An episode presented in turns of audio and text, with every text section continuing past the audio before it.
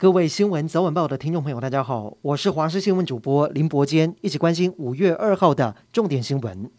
彰化县朝友大楼在去年发生严重火警，造成四死二十一伤。内政部成立灾难调查委员会，厘清事故发生的背后原因。内政部次长陈宗彦今天亲自主持调查报告说明记者会，列出事故发生原因，包括建筑管理以及消防救灾问题。内政部指出，建筑物变更应该合法，经过现地厂勘，侨友大楼改装时提供的图资跟现场并不一致。另外，殉职的消防员身上有蜂鸣器，无线对讲机也有成功通话，但是传递上有落差。未来在无线电通传机制应该要加强，消防救灾管理也要训练时加强。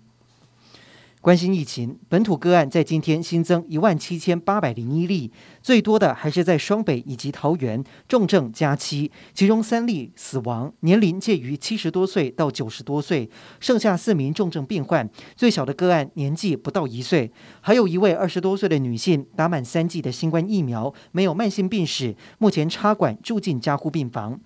为了保存急诊量能，指挥中心宣布新的应变作为，今天开始规定无症状民众要快筛阳性才能够做 PCR。另外，要求专责医院开设防疫门诊，给轻症和无症状患者诊疗。疫情扩大，让防疫保单买气爆棚，民众几乎人手一单。但是，随着政府走向共存，让产险公司的理赔风险扩大，消费争议也增加。有保险公司改变核保政策，也有理赔纠纷的声音。尽管会主委黄天牧今天表示，保险公司有一定的核保流程，目前看来都在正常程序。而在理赔方面，过去都是从宽认定，但是由于疫情及政策变化，未来理赔争议扩大，解释空间预期将会变小。同时，在风险管控的部分，也会请保险公司提足准备金，让整个保险市场不会出现理赔金额压垮公司的危机。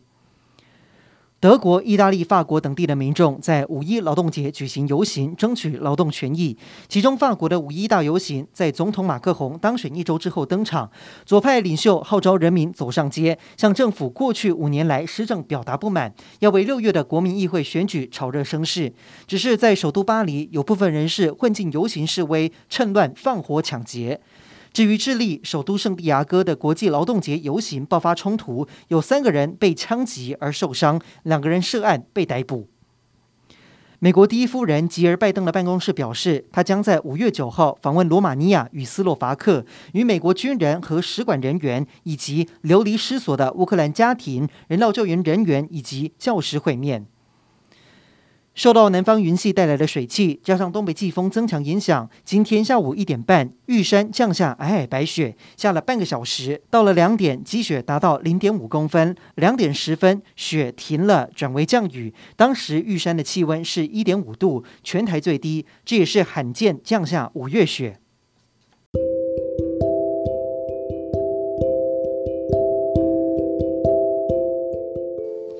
以上就是这一节的新闻内容，感谢您收听，我们再会。